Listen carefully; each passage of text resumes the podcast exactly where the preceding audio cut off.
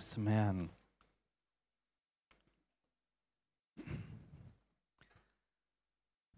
Ja, ich darf euch ganz, ganz herzliche Grüße sagen von der Renuka und ihrem Team. Sie sind ganz gut angekommen in Indien und mittlerweile in Agra und äh, haben dort schon eine tolle Willkommensparty bekommen und es ging ihnen sehr gut. Sind natürlich jetzt müde ins Bett gegangen und, äh, aber bevor meine Frau noch ins Bett ging, hat sie sich Zeit genommen, Kinder und Mitarbeiter zu fragen, was für Erfahrungen sie gemacht haben mit dem Team von Gospel Tribe. Ihr wisst, dass Nathalie Weigand mit einem großen Team für zwei Wochen im Januar dort gewesen waren und wir haben auch für sie gebetet. Und sie wollte unbedingt wissen, wie die Erfahrung war mit ihnen, diese zwei Wochen.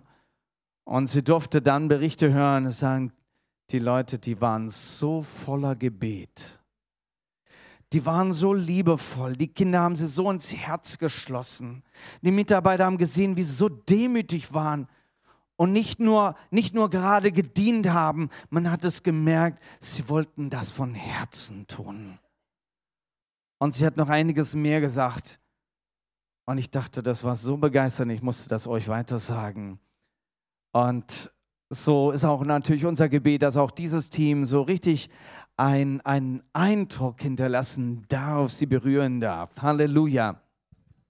Gott beruft seine Leute und benutzt sie zum Dienst. Und das Team, was jetzt mit Renuka dabei ist, ist ein sehr gemischtes Team. Sie kommen aus verschiedenen Hintergründen und sie werden jetzt erleben dürfen, wie sie dort einfach ausfließen dürfen im Dienst das Team hat dann selber Rundbriefe geschrieben. Ich habe schon den zweiten Rundbrief gelesen und auch ich bin begeistert, wie sie schreiben.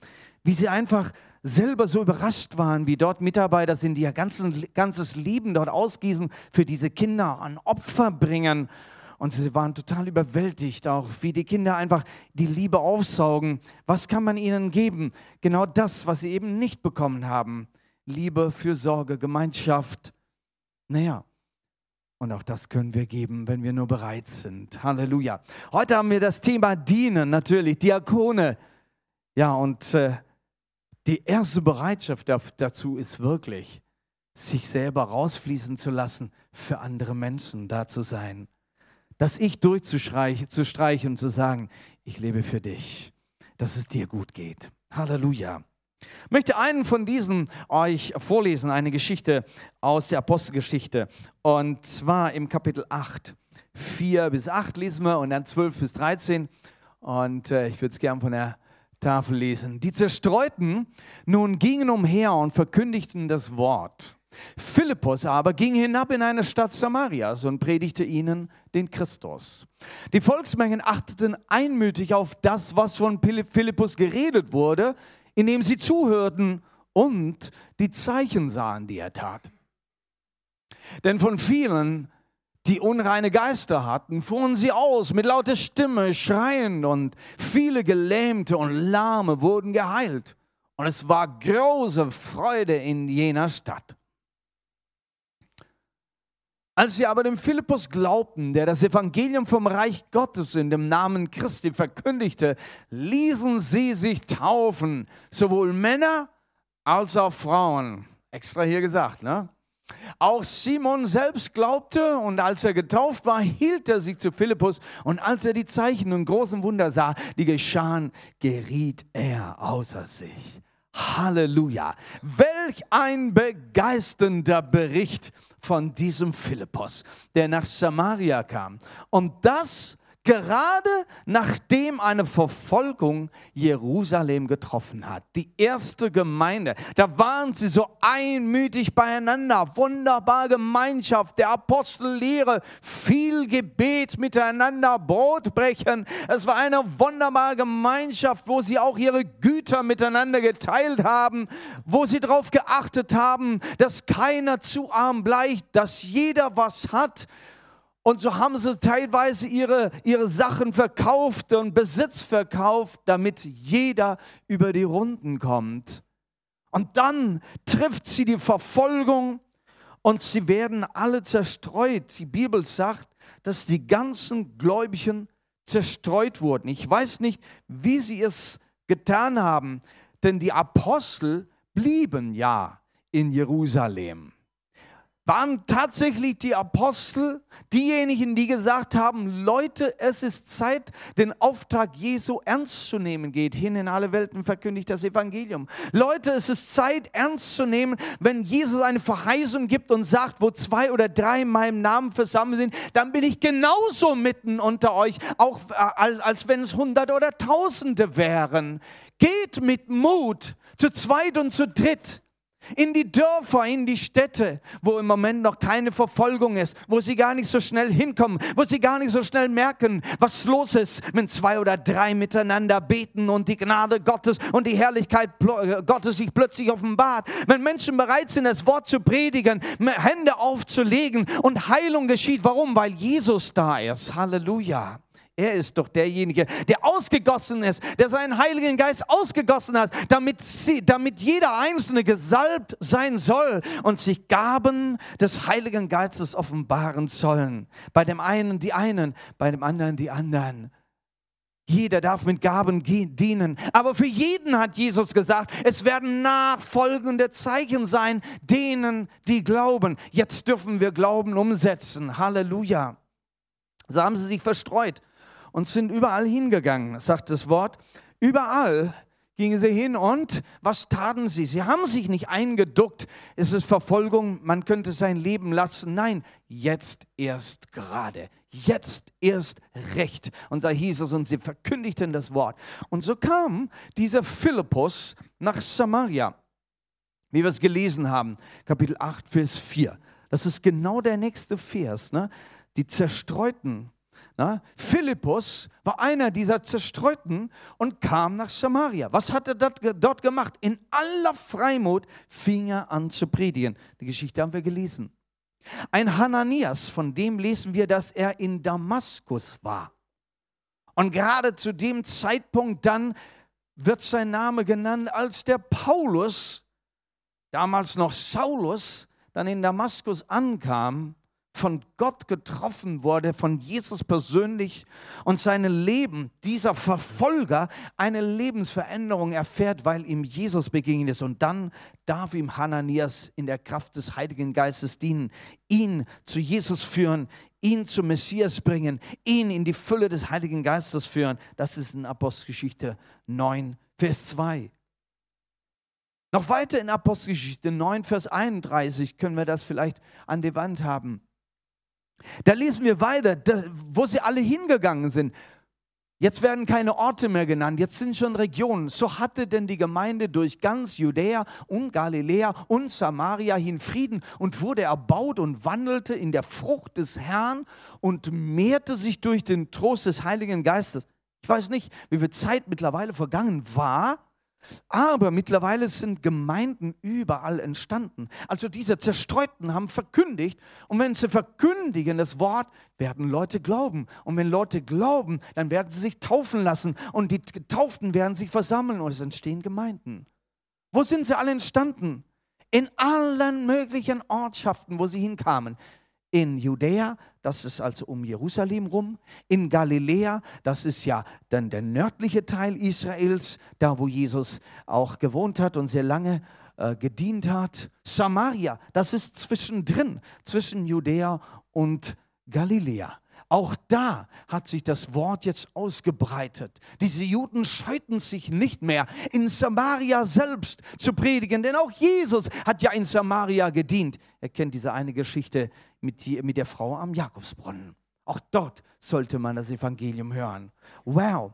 Aber das reichte nicht. Sie gingen weiter. Manche haben den Mut genommen, weiter zu reisen über die Grenzen hinaus. Und das lesen wir dann in Apostelgeschichte 11.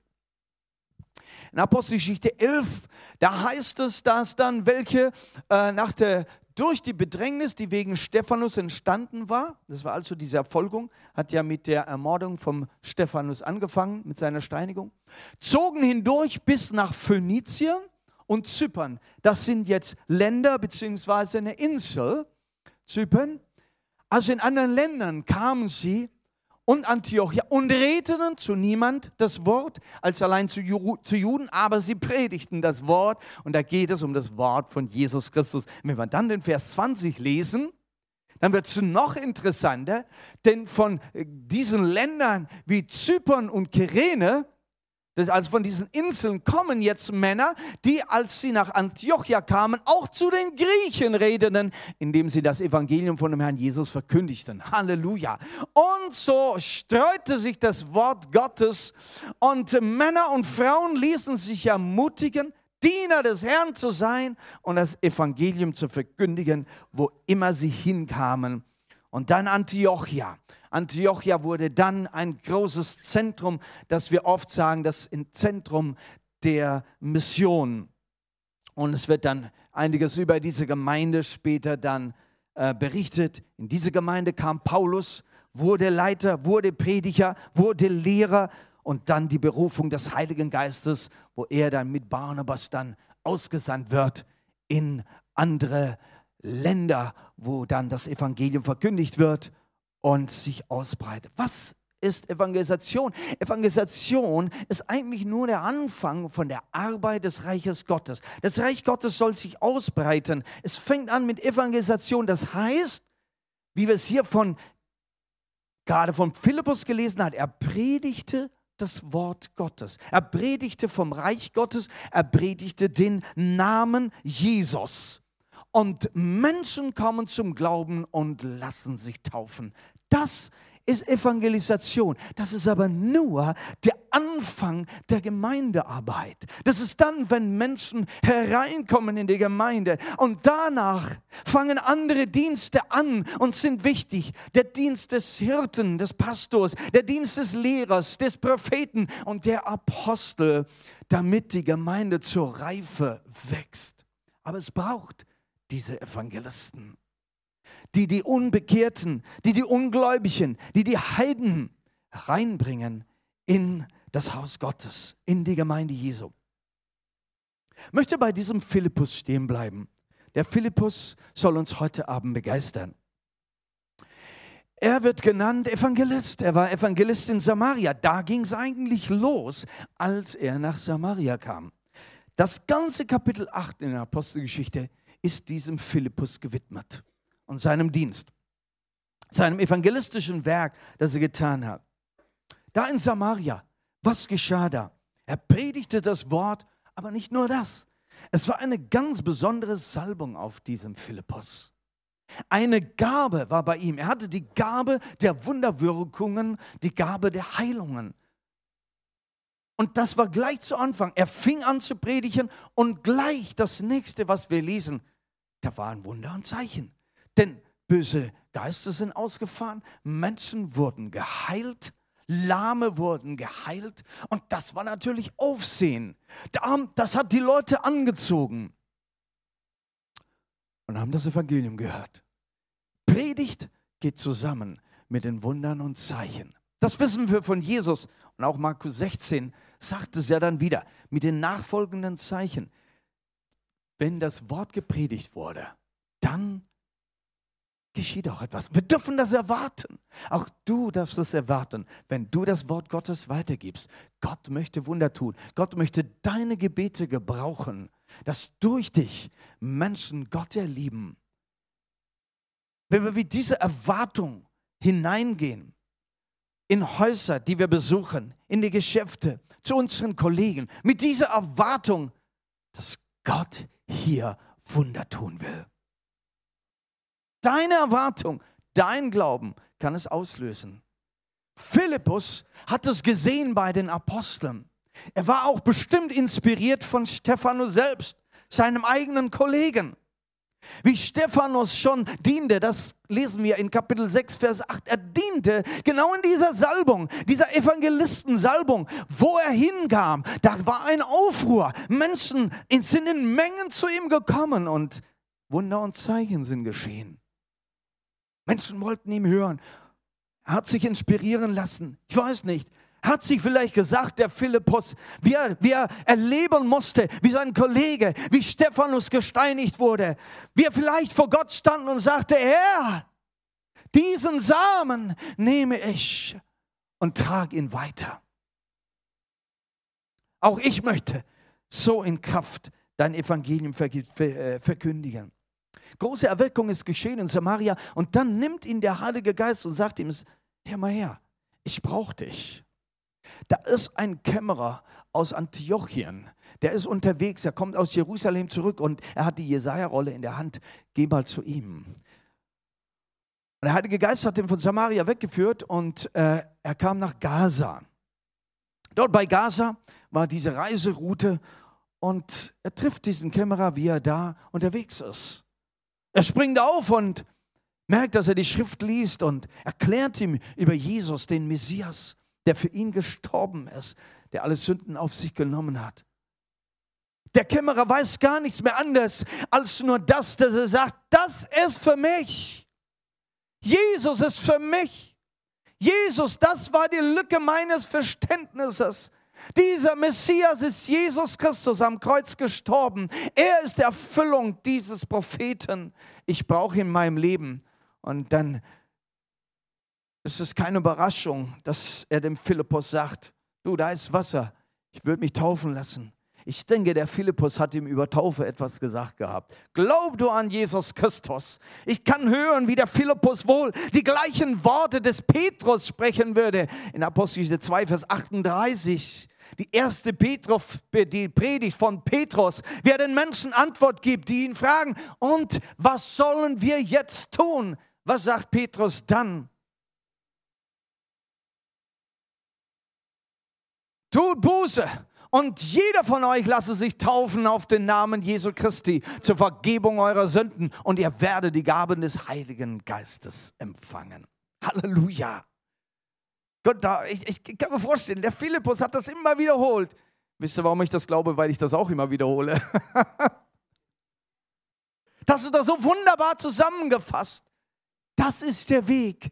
Wenn du angesprochen bist, wenn du Gott siehst, wenn du seine Herrlichkeit siehst, wenn du siehst, wie er Wunder tut, wenn sein Wort, das Wort seiner Liebe dich erfasst, wenn du merkst, ich bin noch weit weg, was ist, was hindert mich?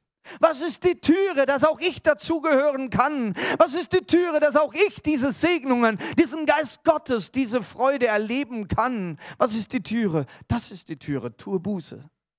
Tue Buße dann ist es nicht mehr schwierig.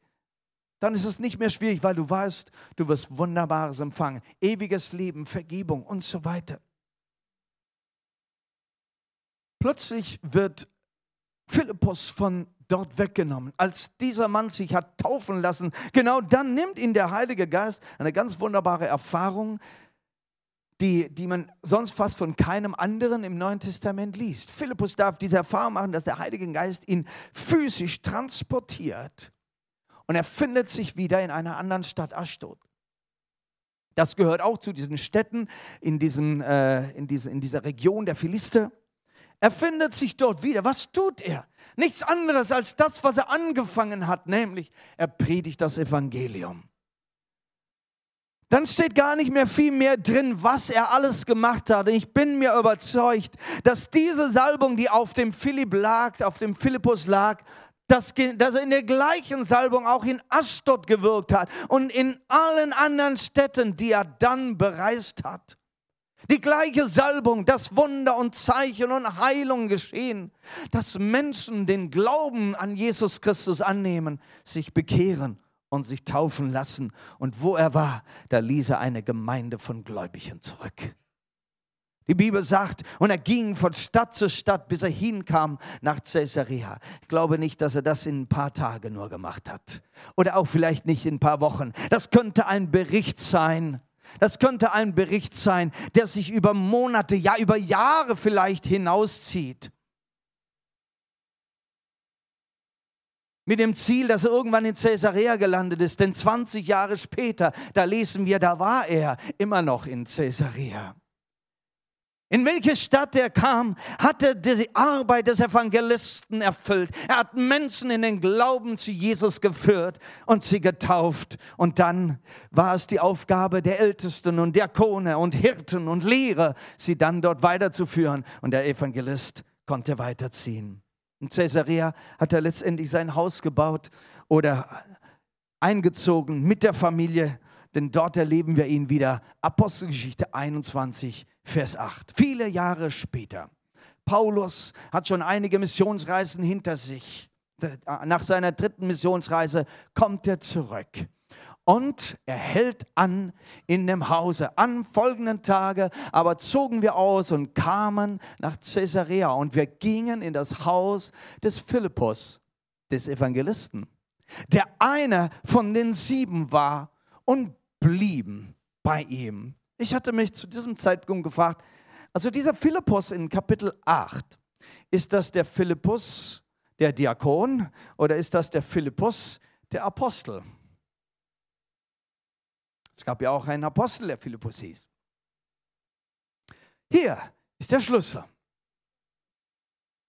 Na? Dass dieser Philippus der Evangelist ist, der der Evangelist von Kapitel 8 ist, der nach Caesarea ging, dass dieser Philippus einer der sieben war.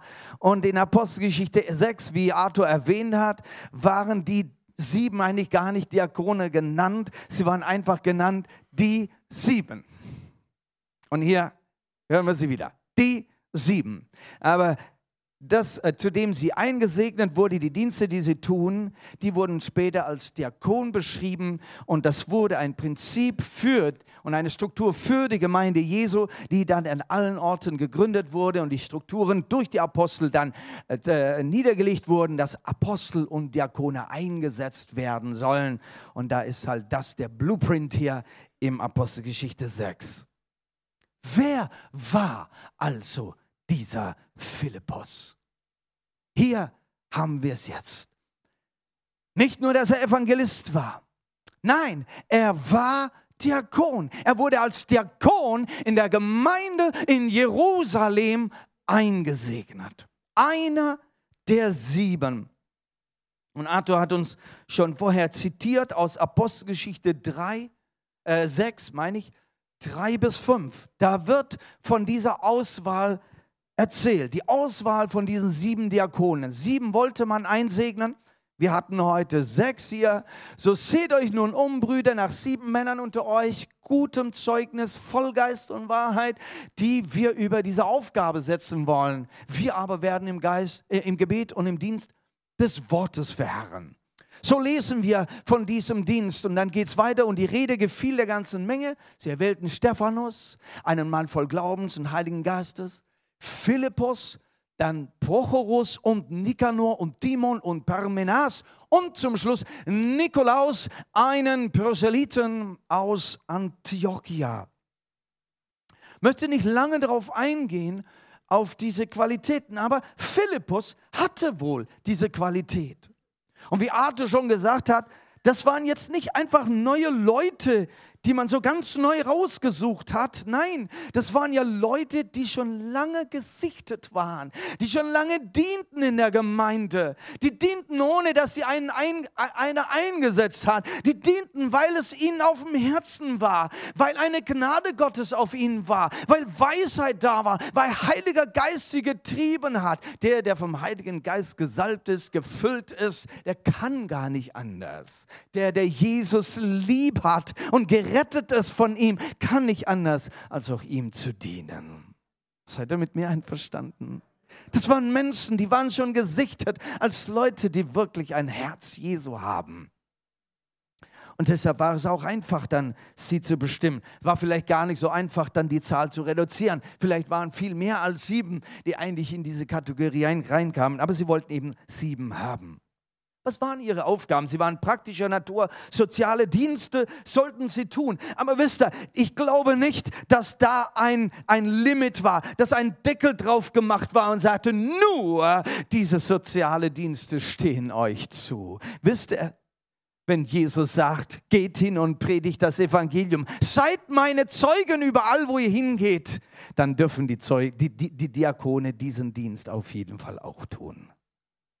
Ich stelle mir vor, dass diese Diakone in ihrem sozialen Dienst zur Witwe hinging, zur alten Dame hinging und um ihr zu dienen, praktisch zu dienen, Essen zu geben und sie merken, sie braucht Ermutigung und sie zitieren das Wort Gottes. Sie erzählen eine Geschichte von Jesus und dann ist da eine Krankheit und eine, ein Schmerz und sie legen Hände auf sie auf und das Wunder geschieht. Halleluja. Und das alles, während sie ihnen das Essen gaben.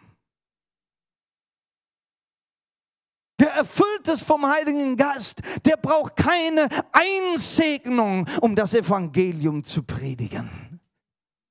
Er braucht keine Bestimmung von der Gemeinde oder von Ältesten, dass sie für jemanden beten dürfen, der in Not ist. Das ist das Herz eines Jünger Jesus, der seinen Auftrag gehört hat.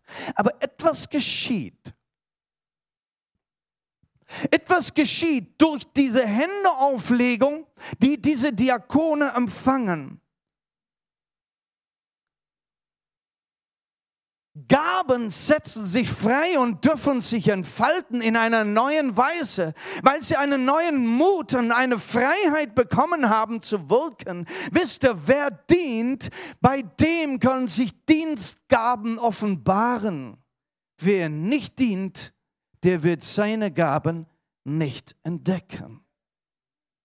Der Dienst, der Anfang im Dienst, also warte nicht darauf, bis irgendeine Gabe bei dir sich irgendwie so manifestiert und du irgendwie ein Brennen in dir spürst oder deine Hand für irgendetwas hingeführt wird. Nein, durch das Dienen, es ist deine Bereitschaft. Sag, ich bin bereit, Jesus zu dienen. Mach du den ersten Schritt und dann wird er diesen füllen und die Gabe wird dann zum Vorschein kommen. Halleluja. Und das meine ich, dass es mit diesen Dienern passiert.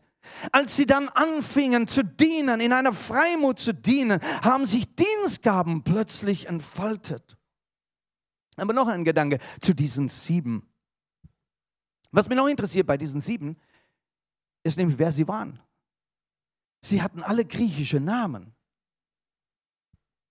Und das in Jerusalem, in der Gemeinde, wo sie alle noch Juden gewesen waren, die jetzt messianische Juden geworden sind, die Christusgläubig geworden sind, hatten sie alle griechische Namen. Und zweitens ist euch aufgefallen, wenn du es vielleicht nochmal hinmachst, dieser letzte Vers, Vers 5, der, die letzte Person, da steht was ganz Besonderes dran an dem. Nikolaus war ein Proselyt aus Antiochien. Wo war er her? Er war ja gar nicht aus Israel. Er war aus Antiochia. Die Gemeinde wird international. Und dieser Ausländer wird als Diakon in der Gemeinde in Jerusalem eingesegnet. Halleluja. Zweitens, er war nicht nur von Antiochien, er war ein Proselyt. Das heißt, er hatte sich bekehrt. Wahrscheinlich hat er sich da schon zum Judentum bekehrt. Halleluja. Er war also ein Nicht-Jude, der, der, der den Glauben an Gott, den Vater, angenommen hatte. Halleluja. Und auch dieser wurde hier eingeladen, Diakon zu werden. Halleluja. Wenn du Jesus Christus annimmst, dann ist es egal, von welchem Land du kommst, von welcher Sprache du kommst, von welcher Kultur du kommst. Wenn du dich hingibst für die Gemeinde Jesu, für das Reich Gottes, dann bist auch du dafür äh, bestimmt, dass du in der Gemeinde Leitungen übernehmen darfst. Halleluja. Und wenn er die sechs anschaut, die wir hier heute Abend vorne stehen hatten, wo kommen sie her? Welche Wurzeln haben sie? Welche Sprachhintergründe haben sie? Ich bin begeistert, dass wir eine interkulturelle und internationale Gemeinde geworden sind.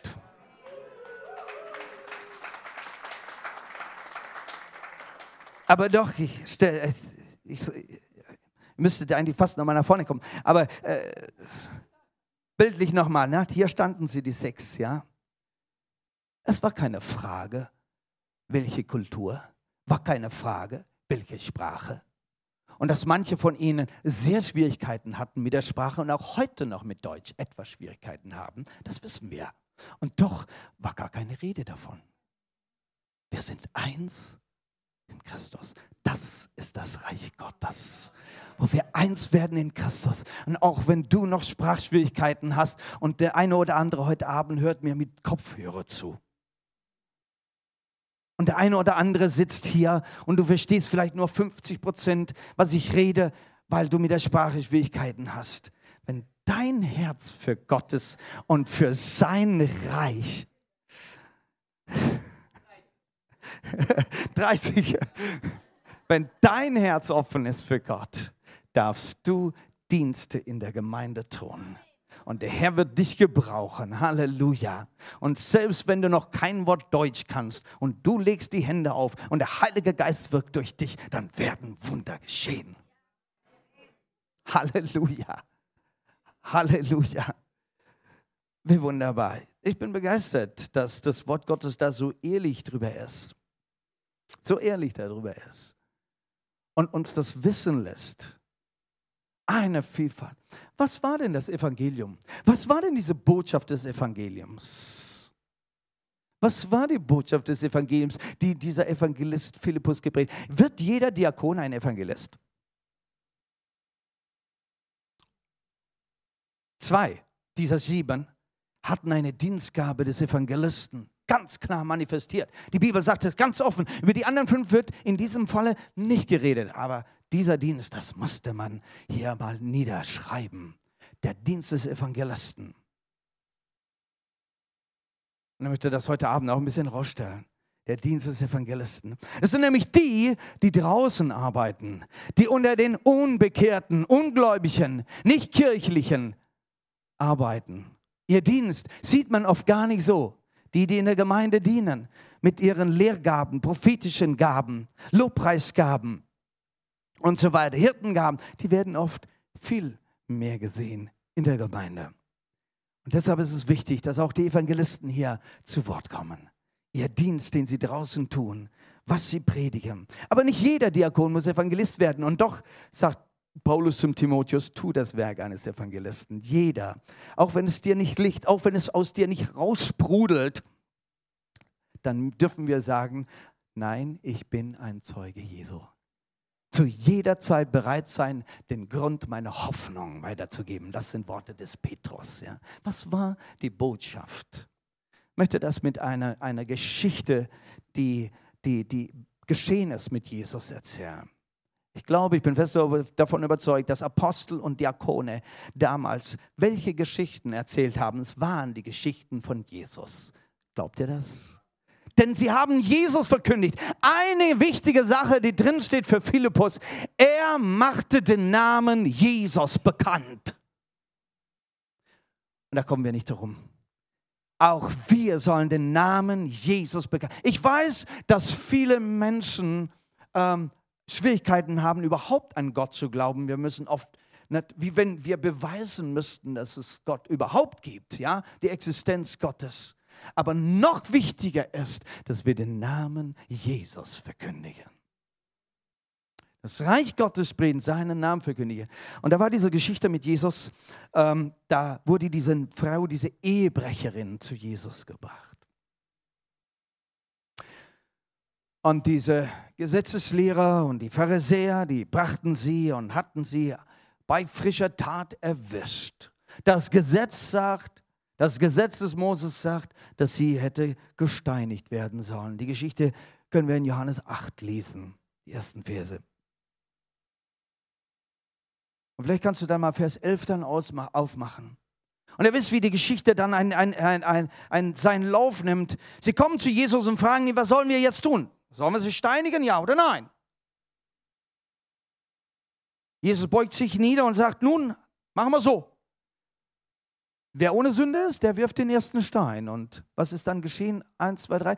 Alle haben sich nacheinander verzogen. Keiner, keiner wollte sagen, wollte je sagen, ich bin ohne Sünde. Und der, der ohne Sünde war, der war zum Schluss übrig geblieben mit dieser Frau. Und dann sagte er, sie aber sprach, ähm, nee, der Vers 10 zuerst mal, hat dich niemand verurteilt?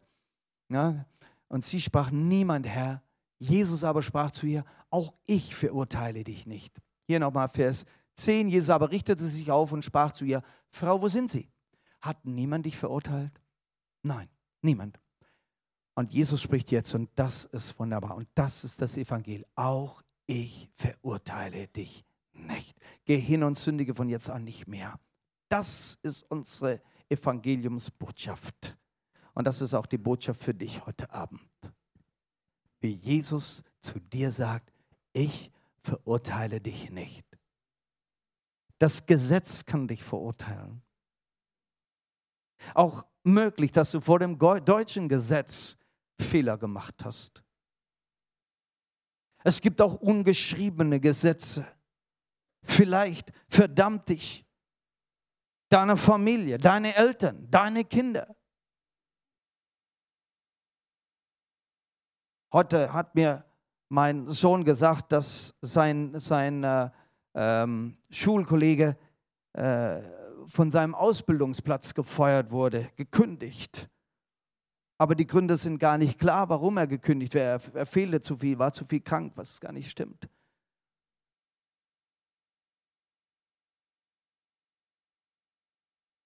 Viele verdammen dich. Es kann sogar sein, dass selbst deine eigenen Gedanken, deine Schuld, deine Vergangenheit dich verdammt. Und es ist, wie wenn, wie wenn der Tod nur noch deine Lösung ist. Keinen Ausweg mehr gibt. Aber du bist heute Abend da, du bist für Jesus gekommen, du bist zu dem richtigen Ort gekommen. Er ist Jesus. Er ist der, der dich retten kann, deine Seele retten kann, der dir sagen will heute Abend, ich verurteile dich nicht. Ich verurteile dich nicht. Warum? Weil Jesus selbst, Jesus selbst deine Sünden auf sich getragen hat, die Strafe, die Schuld auf sich genommen hat. Er ist am Kreuz gestorben für dich. Er liebt dich so sehr. Er will nicht zusehen, dass du verdammt wirst. Er will nicht zusehen, dass du in diesen Schuldgefühlen untergehst. Manche Menschen leben hier schon in der Hölle, in der Hölle der eigenen Schuld, der eigenen Verdammnis, wo du dir selber nicht vergeben kannst, weil du dir deine Vergangenheit verbockt hast. Und Jesus sagt zu dir, nein, ich gebe dir eine neue Lebenschance. Er reinigt deine Seele, gibt dir eine neue Chance. Ich verurteile dich. Er nimmt das Todesurteil aus deinem Leben. Du darfst es ja auch jetzt empfangen. Ich weiß nicht, wo es Dinge sind, die dich verklagen, dich verurteilen. Das mögen Menschen sein oder auch Institutionen oder auch du selbst.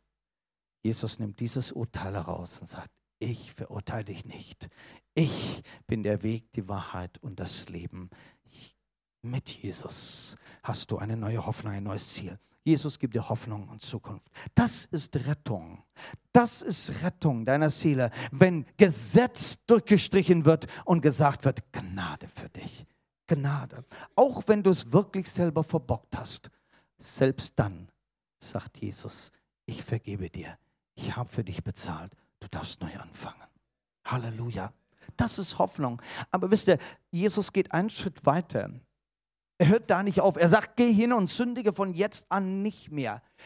Geh und sündige von jetzt an nicht mehr. Was bedeutet das? Jesus will dich, dir nicht nur jetzt begegnen und jetzt dir was Gutes tun, damit du dich jetzt gut fühlst. Nein, er sieht dein ganzes Leben, deine ganze Zukunft. Es ist ein ewiges Leben, was auf dich wartet, dass du für immer leben sollst, nicht nur hier auf der Erde.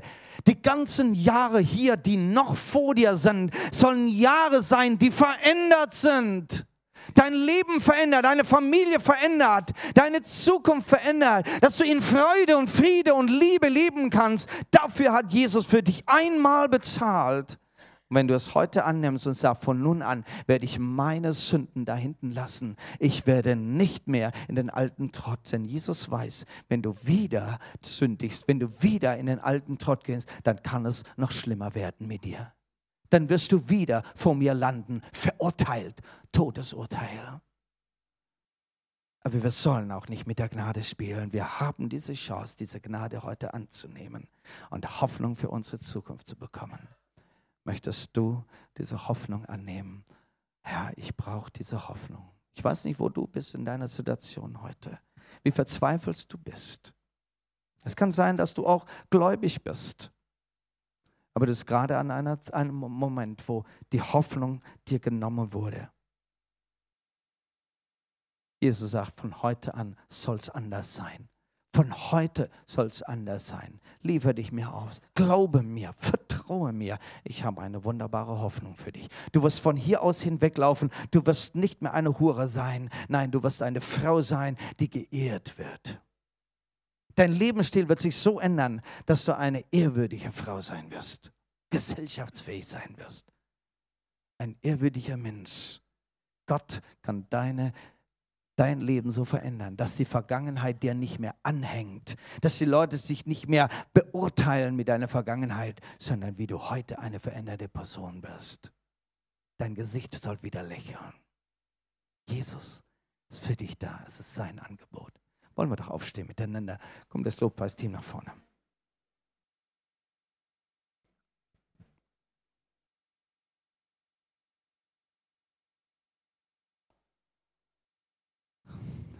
Vater, wir danken dir von ganzem Herzen. Du bist da, Jesus. Dein Wort ist da, dein Wort ist ewig. Danke, Herr Jesus. Danke, Jesus.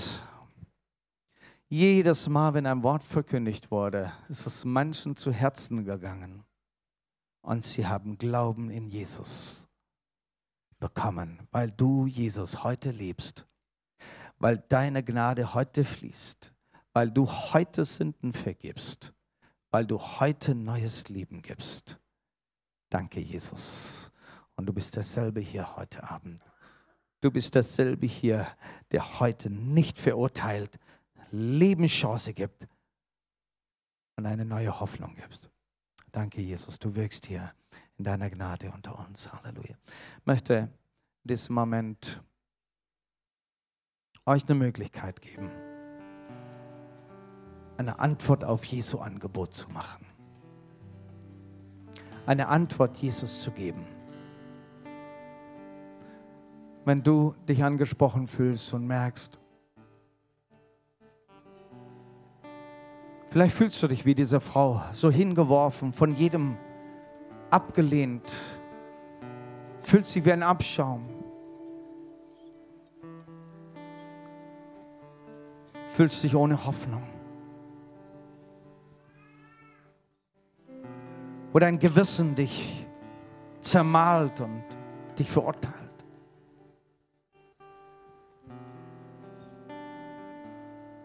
Heute ist dein Abend. Du darfst zu Jesus kommen. Du darfst zu Jesus kommen. Du darfst Vergebung erleben. Du darfst einen neuen Anfang erleben. Das Blut Jesu reinigt auch dich von deiner Schuld. du darfst einen neuen Anfang machen. Darf ich fragen, wenn dich das angesprochen hat, dieses Wort, und du möchtest heute Jesus annehmen, du möchtest zu Jesus kommen, du möchtest Jesus dich, dass er dich erneuert und dir Hoffnung gibt, dann heb doch deine Hand. Wenn wir alle im Gebet sind und wir haben auch unsere Augen geschlossen, wenn du angesprochen bist von diesem Wort, wenn du Jesus brauchst, wenn du neue Hoffnung brauchst, wenn du ihn brauchst, der dich nicht verurteilt, dann heb doch deine Hand. Jesus. Halleluja. Danke, Jesus. Danke, Jesus. Danke, Jesus. Halleluja. Halleluja. Jesus ist da. Sein Wort ist herrlich und sein Wort rettet dich. Glaube an Jesus und du wirst gerettet werden. Und nicht nur du, durch dich, selbst deiner Familie. Danke, Jesus. Halleluja. Danke, Jesus. Wir möchten gerne für dich beten, wenn du angesprochen bist. Möchtest du nach vorne kommen, dass wir für dich beten können?